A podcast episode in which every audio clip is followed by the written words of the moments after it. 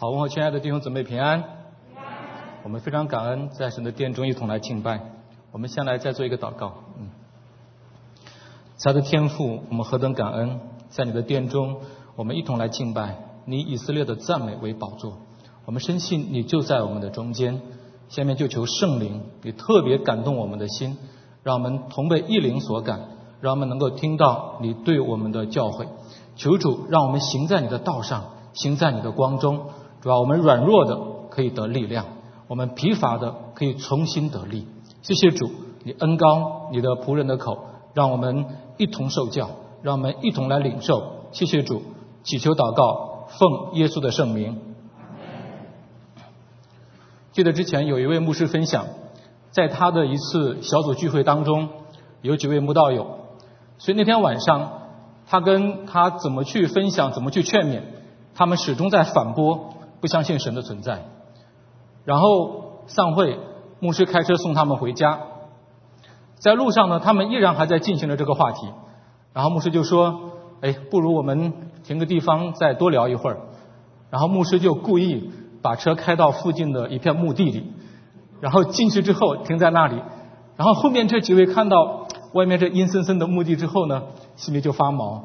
他说：“我们不要停在这里呀。”然后牧师就说。哎，没问题嘛，反正你们也不信神，也不信鬼，就在这里聊一会儿。所以这个牧师就很聪明，他就用他们内心真实的这种反应来看到他们真实的光景。所以在我们的现实生活当中呢，有很多的事情不是靠我们的一个知识、一个思维的转变就能够控制得了的。很多的道理我们都懂，但我们很多时候却行不出来。就像我们不想害怕，但有的时候呢就会害怕；有的时候我们很想开心，但就是开心不起来。这不是外面的问题，其实乃是我们里面的问题。我们里面的能力有限。同样，我们的信仰它也不是一个道理，它也不单只是一个思维的转变。我们的信仰乃是和一位又真又活的神发生关系。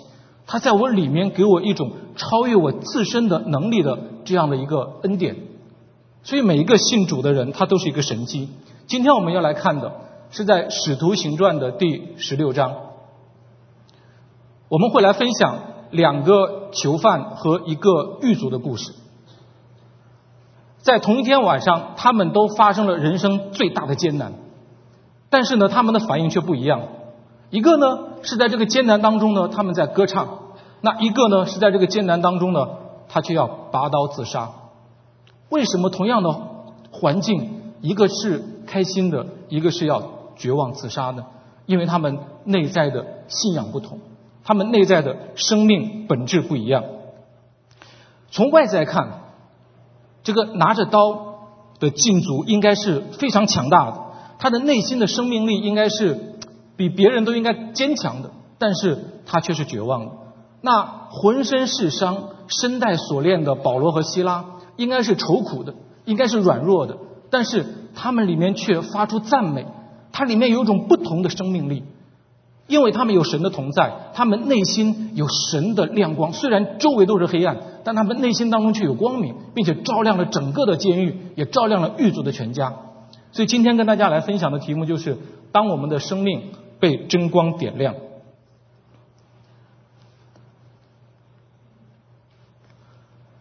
好，经文呢我就不再读，大家就顺着我所分享的，就可以自己看一下就可以啊。好，那这里的背景呢是保罗、希拉他们的这个团队第二次的旅行布道，他们当时是在马其顿的菲利比，他们来到这个地方是有很著名的马其顿的意象的引导。神之前有两次来拦阻保罗团队的行程，然后呢，特别给保罗清晰的意向说，你要过到这里来，过到马其顿来，因为这里的人需要你们帮助。所以任何人得到这么清晰的意向，都会非常的兴奋呢。这也是他们第一次跨越亚洲进入到欧洲大陆的宣教施工。但是当他们来到马其顿之后，住了几天，没有什么反应。他们没有看到那个布道大会的人群，然后他们在河边找到一群祷告的妇女，这群妇女愿意听他们讲道，然后保罗他们就对着他们热心的去传讲福音。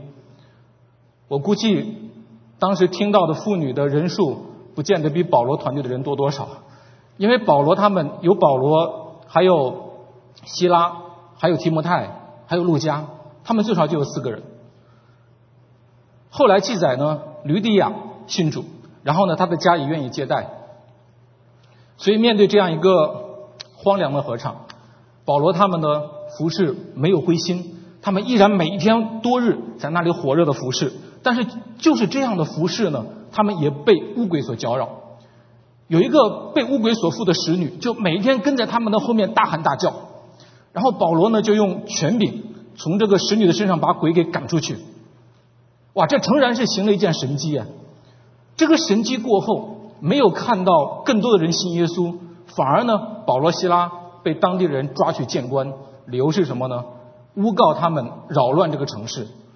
我们看到一个被鬼附的使女大喊大叫那么多天，他们没有说是扰乱城市，而用耶稣的权柄让一个鬼附的人康复的，却被说扰乱城市。所以保罗被诬告，然后呢就被剥去衣服。他和希拉呢就被打了许多棍，浑身是伤，然后就把他们丢在监狱，而且是什么内监，是里面最黑暗、最最冰冷，是一个最最残酷的地方。所以我们看到他们还两脚上了木狗，被严严的看管。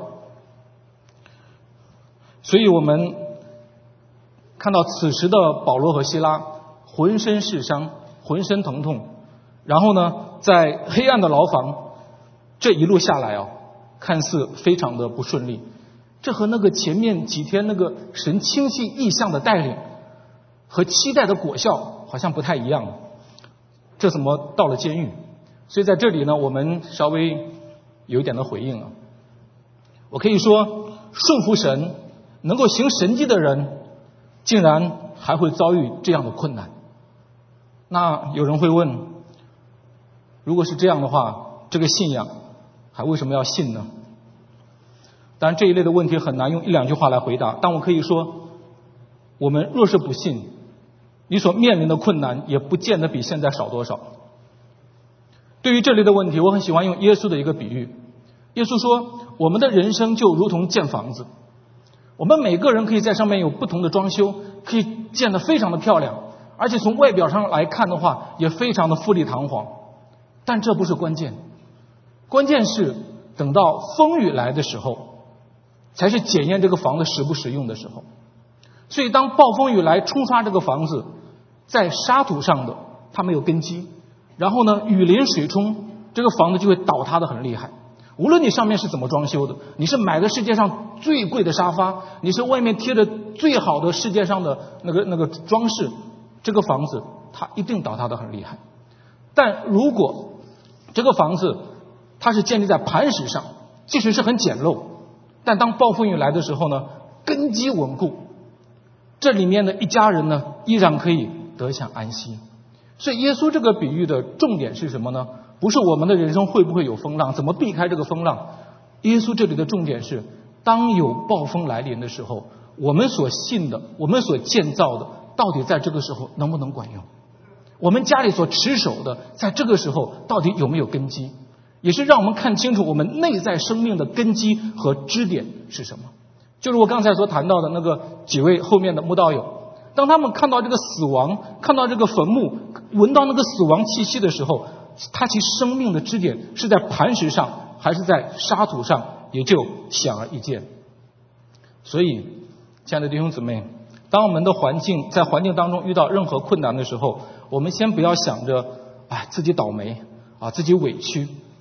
其实这背后有神故意使我们要有所经历，而这期间呢，是更让我自己看清楚我自己的本相，也看清楚我之前所依靠的、所以为骄傲的，到底这个时候管不管用？而且这个时候，任何的伪装都不起作用。就如一个杯子哦，它里面承载的这个这个东西，如果外面的东西去碰撞它，它洒出去的。一定是它里面的本质。我里面如果装的是牛奶，我不可能洒出咖啡来；我如果装的是可乐，我不可能洒出清水来。所以不管外面的环境怎么碰撞，它里面的本质不会改变。所以它里面所发出来的依然是它的原样，反而更显明出它里面装的是什么。耶稣，他面对着很多的攻击，他面对着很多的试探，那些人的谎言，那些人的甚至是拳头，甚至是吐唾沫在他的身上。但是耶稣所发出来的是什么？耶稣所发出来的依然是谦卑，依然是温柔，依然是圣洁。所以我们当遇到环境来碰撞我们的时候，看出我们真实的光景。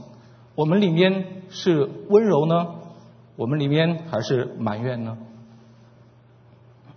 所以在这里面，我们通过这个原理，我们再看保罗和希拉，一个被冤枉的囚犯，他的内心会有什么？啊，满了苦毒，满了怨恨，并且是怎么样？我认为越冤枉，内心呢越痛苦，内心呢那个仇恨的心越重。好，甚至满了那个复仇的火在他的心中。但是，这二位在这个黑暗的监狱当中，他们发出的竟然是歌唱，竟然是赞美，而且也影响了他们身边的人，因为众囚犯都侧耳而听。所以，在神看来，真正的问题不是在于我们外面的苦难有多大，也不在于我们身边的环境有多么黑暗。而是要看我们内心是否有光明，而看我们内在的生命力是否有支点。当然，保罗、希拉这样的生命力不是从自己来的，不是说保罗内功深厚，我们无法相比；也不是他的意志力非常的刚强，乃是他的内心有不一样的信仰，乃是他的内心有神的同在。关于这一类的问题，神在旧约还给我们一个榜样——约伯。约伯他最精彩的地方，不是他经历非常奇特的这个苦难，他也不是去寻找这个答案的这个过程。约伯他最精彩的地方，是他说：“我从前风闻有你，今日得以亲眼见你。”约伯最精彩的地方是他在苦难当中体验到了神的同在。他人生的复兴点，是他经历了上帝对他的复兴。神最后没有给约伯答案，神也不欠约伯一个答案，因为他经历到神的同在和更新，比这个答案更加的重要，更加的宝贵。在困境当中，我们也会有一个正常的思维，会问：哎，为什么会这样？这种反问也都会正常，我们也都会叹息。但有的时候，现实是这样，神就故意不给我们解释，神就故意不给保罗一个答案。他看重的是我们跟他相交的关系，因为我们的神是看重关系的。他只要我们爱他，只要我们信他就可以了。因为爱的关系是很难用一个答案来答复的，因为这里面有很深的情感的因素在里面。就如同夫妻，据说啊，夫妻的问题百分之七十你是找不到答案的。不信你问一下，你一再的问为什么为什么为什么的时候，你越问越没有答案。所以我们知道，夫妻之间不要把这个精力放在寻找答案上，而是要去体验彼此那个情感的历程，而是要去用爱、用陪伴一同来面对和解决这样的问题。所以，那我们下面就来学习保罗和希拉他是如何来处理他现在这个问题。他们祷告，他们赞美神。保罗在午夜最黑暗的时间。然后是在内间，这个世界最残酷、最恐怖无情的地方，竟然有赞美的声音发发出来。好，这里我要提醒大家哦，他唱的是什么？赞美诗。他唱的是赞美诗。他唱的不是哀歌。我们在不同的环境都会选择不同的诗歌，对不对？开心的时候唱两首开心的歌。生日的时候绝对会唱开心的歌，然后呢，伤心的时候呢也会唱伤心的歌，或者你找不到合适的，有的还会给自己做哀歌，为自己的人生、为自己的爱情、为自己的痛苦，好为自己的婚姻、好为自己的工作，都会感受到自己真的是应该给自己谱歌一曲。想有这样的弟兄和姐妹，我可以告诉你，下面你要好好听听保罗是怎么唱赞美诗的。他保罗能够这样的歌唱，我绝对相信他不是在做一套宗教的仪式，或者在哎，希拉，咱开始了，要要对神有一个一个崇拜的仪式，其实不是的。他这样的歌声，我认定他是在领受神对他内心的安慰，他是在回应于对神在他内心的带领和同在，所以他的委屈和他的内伤，在这个时候是被神所触摸的，是被神所医治的。我也可以断定，只有从神来的安慰和喜乐，才能够让我们胜过环境，才能够让我们胜过黑暗。这是人的哀歌所做不到的，因为那个时候的力量不是来自于我自己，不是咬一个牙就能够胜胜得过的，乃是神与他同在。有一个牧者他分享过，有人问他：“哎呀，为什么我的人生那么痛苦？真的是说三天都说不完。”然后这个牧者回应他说：“说实话，我也不知道神为什么会加给你这么多的苦难。”但是，我可以告诉你，现在在这个世界上，没有比神更能体会你，没有比神更能懂你，更能懂你现在的感受。因为神亲生的爱子耶稣，他也是这样来到这个世界，他受尽我们一切的痛苦，他体恤我们的软弱，他最知道你，他最爱你。所以我们有很多的问题也没有答案，我们的婚姻。我们的疲惫，我们的伤痛，但是我们要知道，耶稣最爱的心腹教会，也是时常让他心痛，但他对他的爱，也就是对你我的爱，却从来没有改变，始终是至死不渝。我相信保罗他有这样的体验，所以这里的重点不是让我们去学习保罗怎么样的歌唱，而是当时带给保罗生命亮光、生命力的这位神。就是我们今天所敬拜的这位神。即使当时我没有歌唱，即使当时我有过埋怨，但你要知道，神依然爱我们，因为神的爱是超越人的爱，因为神的爱，我们的爱都会有高有低，忽冷忽热，甚至对孩子都是这样。但是神对我们的爱从来不会有高有低，忽冷忽热，都是饱满的，都是百分百的。当然，如果在那个时候能够唱歌。那是最好，那是更加的感恩。在应该是十年前的一个晚上，我有一次车祸，然后这个左臂的两根骨头全部断掉。当天晚上送到医院，然后有一点夜里一点多的时候，那个医生给我做手术。那个主刀的医生非常好，他知道我是大难不死，他知道我是车祸。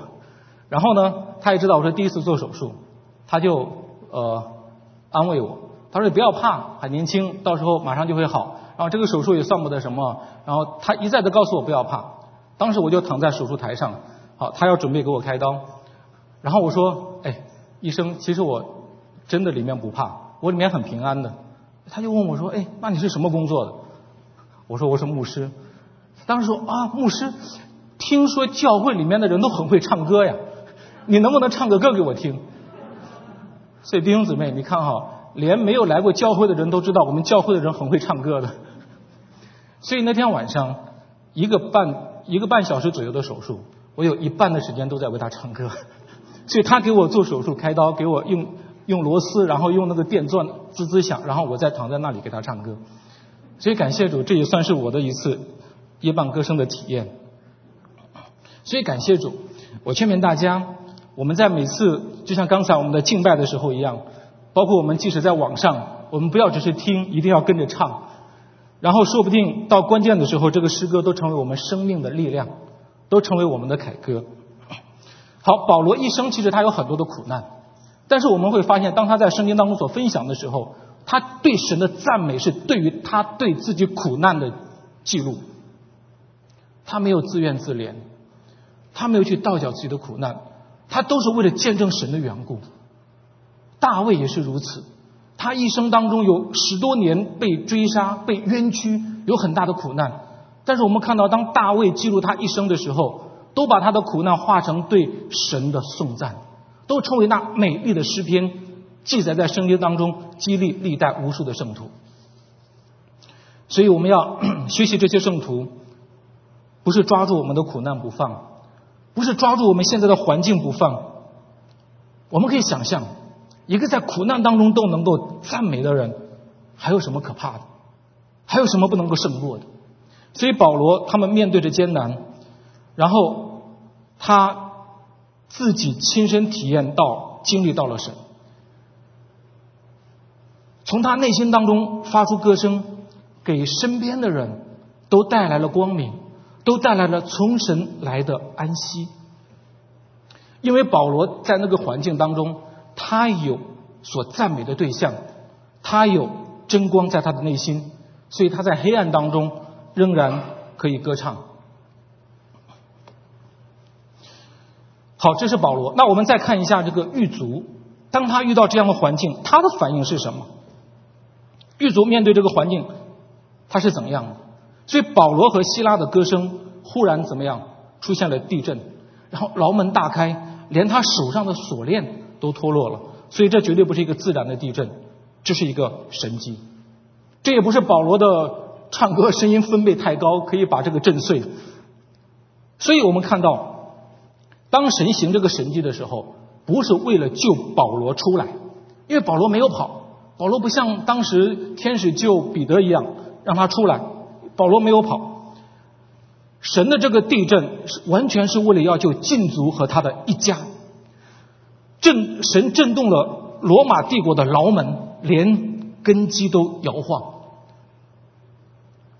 所以在神和保罗眼里，当时。在这个世界，谁才是真正的囚犯？不是保罗和希拉，是罗马帝国的禁足一家。禁足的反应是什么？他以为囚犯逃跑，然后拔刀要自杀。他的这个反应，他的这个，我想，什么样的人才会自杀？什么样的人才会自杀？绝望的人。他的这个绝望还不是事实，他的这个绝望反而是建在以为的前提上，他以为囚犯跑了，所以他要自杀。所以从中我们可以可见到这个人性的软弱。我可以想到这个禁足，他手里的刀啊，曾经也让无数的人惧怕，他手里的刀也曾经给自己带来很多的威风和成就，但今天却差点死在自己的刀下。禁足看似自由的，因为他手拿罗马帝国监狱牢门的钥匙，看似是非常有能力的。他可以捆绑很多人，因为刚才保罗和希拉就是被他们捆绑，而且下令装上木狗在他的脚上，你连动都不好动。但禁足呢，他其实内在却被自己的惧怕和软弱所捆绑，被整个的罗马帝国所捆绑。保罗曾经也是一个外面非常强大的人。他被刺激的时候不是去自杀，保罗当年被刺激的时候去杀人呢。他拿着文书到处去捉拿基督徒，无论老少，逼到死地。但是就是在他去捉拿基督徒的路上，却被基督所捉拿。当基督的光照进他心里的时候，他外面的眼睛瞎掉，他内面内心的眼睛却睁开。然后他外面越来越渺小，他的内心却越来越强大。所以这个世界。都在教我们努力的使自己外面越来越强大。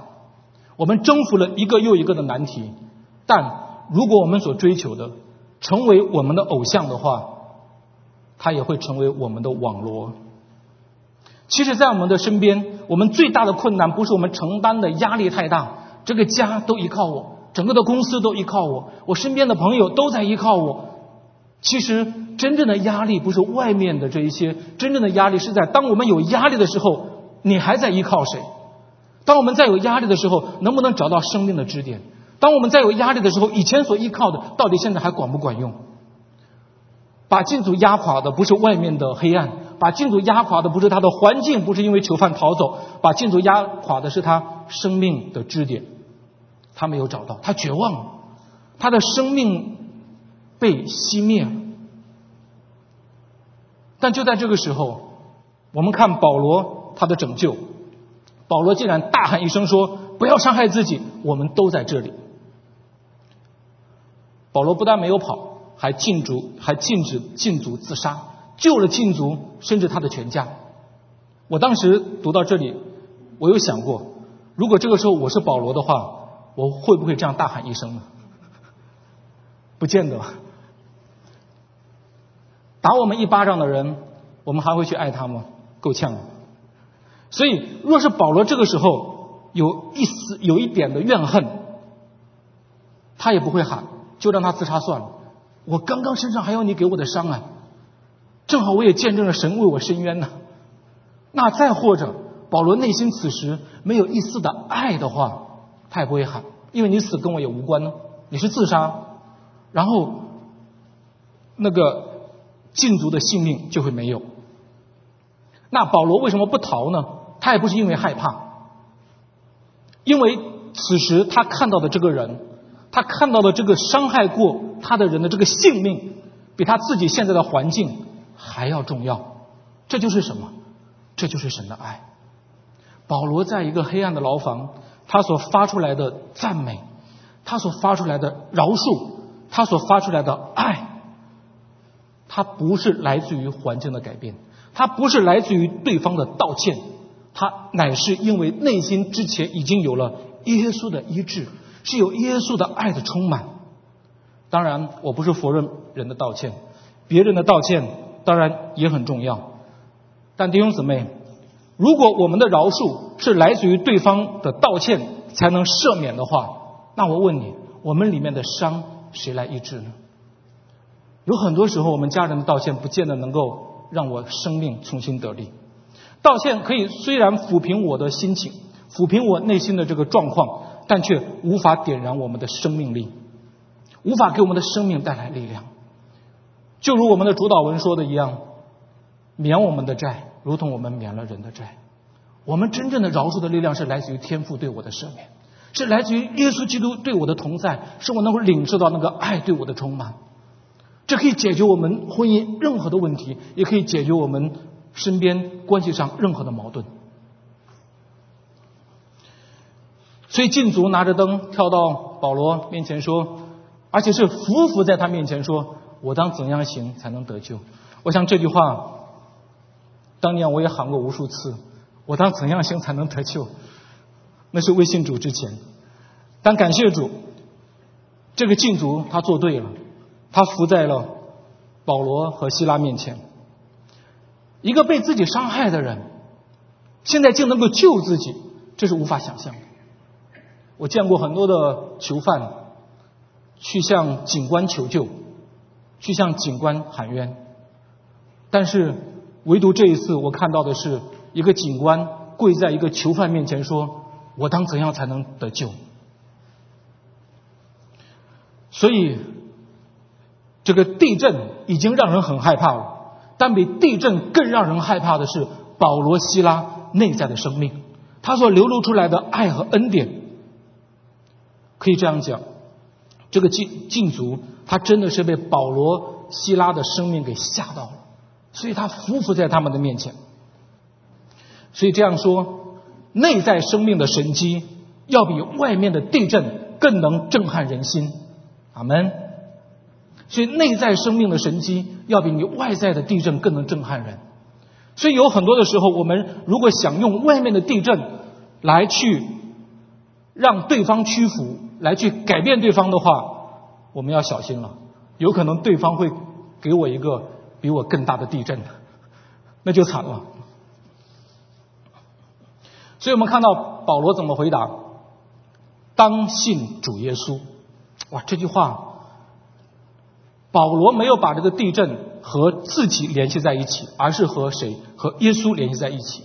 保罗知道这个神迹的目的不是为了自己，不是为了他享用，也不是为了让他逃出去，而是为了要见证神。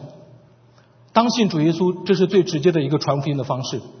所以传福音当中最关键的是有神的道，是有圣灵的能力，借着这个传道人的生命，然后流露出来，然后进入到对方的心中。这里我稍微要多谈一点点，什么是当信主耶稣？基督徒和非基督徒的区别是什么？弟兄姐妹，在家里我信主了，我的家人还没有信主，我跟他的区别是什么？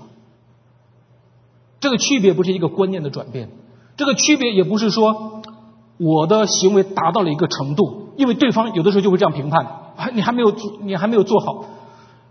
真正的区别乃是我个人认为，我的内心比你多了一位上帝，阿门。我的内心比你多了一位神，就这么简单。我有神的同在，所以真正的信主是内心，然后有以马内利，因为耶稣就是以马内利，他进入到我的生命当中。神不是一个观念，神是真实的，是比我现在所摸到的任何的东西都还要真实的在我的里面。没有吃饭和吃饱饭，肚子的感觉是不一样的，能感受得到。一个女孩她结婚和没有结婚，她的生活状态、她的感受是绝对不一样的。保罗也说：“我把你们如同一个贞洁的童女许配给一个丈夫，就是耶稣基督。”所以我们看到，真正的信耶稣就是有主的人，是内心当中有有神。所以天堂是真实的，不是因为说我信它就存在，我不信它就不存在。这个逻辑是错的。打个比方，你现在说。对我来讲，说我信你存在，你就存在；然后我眼睛一闭，不信你存在，你就不存在。如果我不存在，无所谓；我存在也无所谓。关键是，如果神的存在是真实的话，我们这样的讲法，我们就很可怕。如果神是真实的，我们还以为我不信他，他就不存在的话，那就如圣经上罗马书保罗所说的：“即便有不信，这又何妨呢？难道他们的不信就废掉神的信吗？断乎不能。”不如说神是真实的，人是虚谎的。我情愿相信你这个人真实的人是虚谎的，你这个不信的人是虚谎的，我也不会相信真实的上帝是虚谎的。天堂是真实的，地狱是真实的。所以奥古斯丁他说过一句话：信仰是去相信我们所从未看见的，而这种信仰的回报就是看见我们相信的。如果要明白。就应当相信，因为除非我们相信，我们就不能明白。信是所望之事的实底，未见之事的确据。当我们去人的力量、智慧去寻找神的时候，我们的方法全部都错误。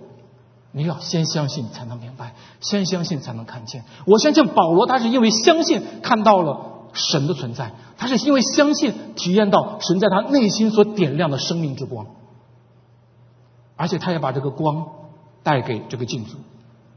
信是所望之事的实体，这个实体就是耶稣，就是神的本体。我们看，我们被这个世界浑浊的世界已经迷惑，有的时候看不清那真实的耶稣的一面。看似这个卑微降生在马槽中的婴孩，其实他就是最尊贵、最有全能的上帝。看似弱弱的被钉在十字架上的耶稣，其实他是将来要审判万有的，连列国的君王都要在他的面前来屈膝跪拜。有一位弟兄啊，他是刚信主的弟兄，他做过见证，他的车在路上坏掉了，然后他怎么修半天都没有修好，然后他就想，哎，我可以试着祷告一下。当他刚要这样做的时候，里面有个疑惑：这个木匠耶稣会修车吗？但是当他祷告完之后，哎，问题马上就找到了。当他的引擎发动之后，他就非常感恩，他说：哇，原来耶稣也会修车啊。所以他到教会也见证说，原来耶稣也会修车。弟兄姐妹，耶稣岂止会修车吗？如果我们只是认识到这样的层面，耶稣岂止会修车吗？我们一切的问题他都能修复，我们的健康、我们的婚姻、我们的工作，我们所有的一切他都能修复。你里面的苦毒，我们里面的伤害，因为世界都是他造的。因为他是神，让我们看清他。万物是借着他造的，凡被造的没有一样不是借着他造的。生命在他里头，这生命就是人的光。没有他，没有真正生命之光。所以保罗直接宣布，当信主耶稣，他不是模棱两可的，他是绝对的。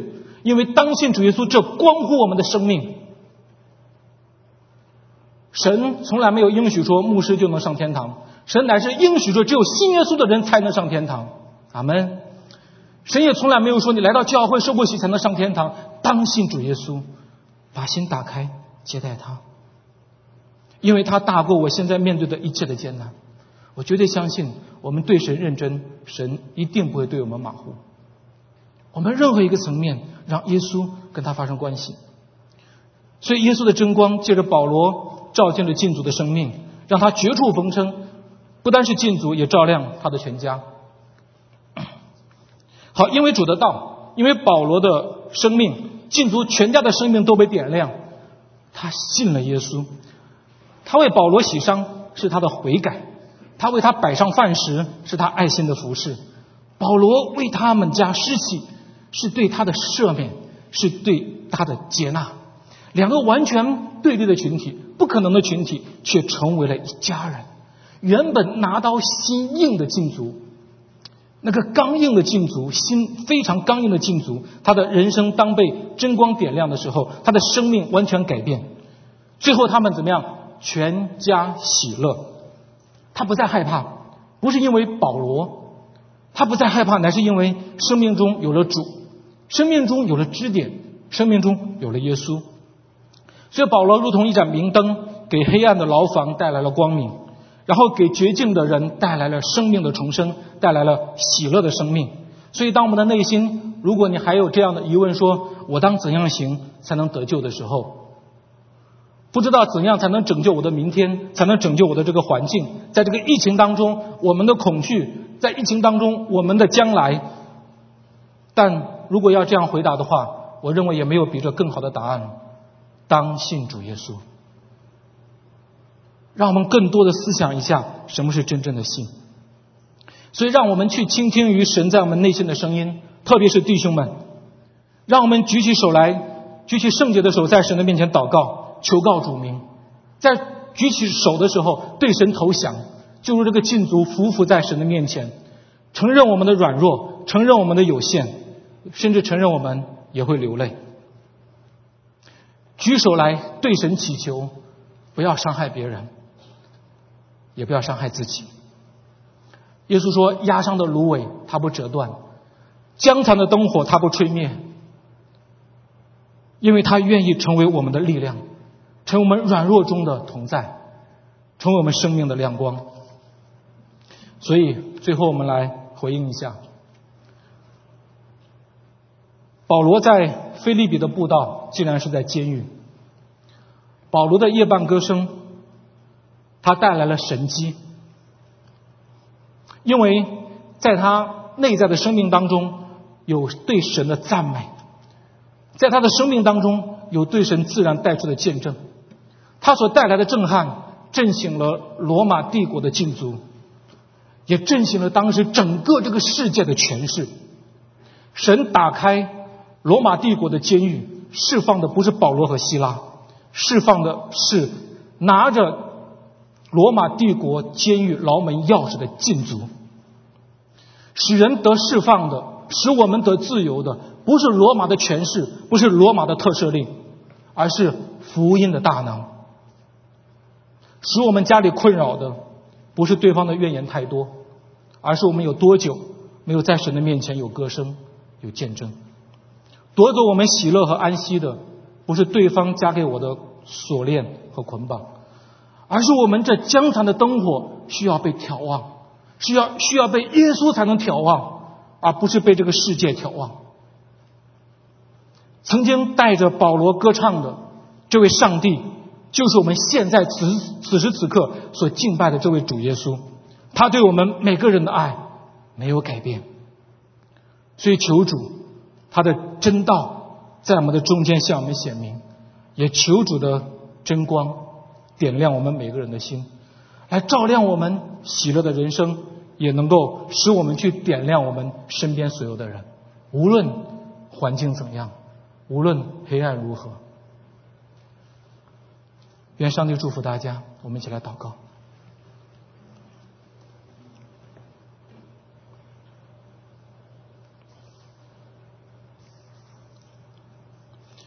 慈爱的天父，我们感谢你，在新的一年，求你的真光照亮我们每个人的心，把我们的生命眺望。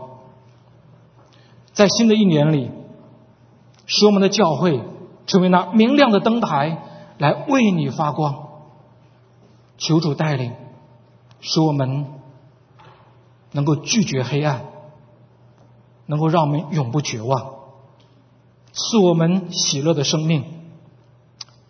主啊，我们呼求你，呼求你的荣耀就降临在我们的中间，光照这地，光照这地的百姓。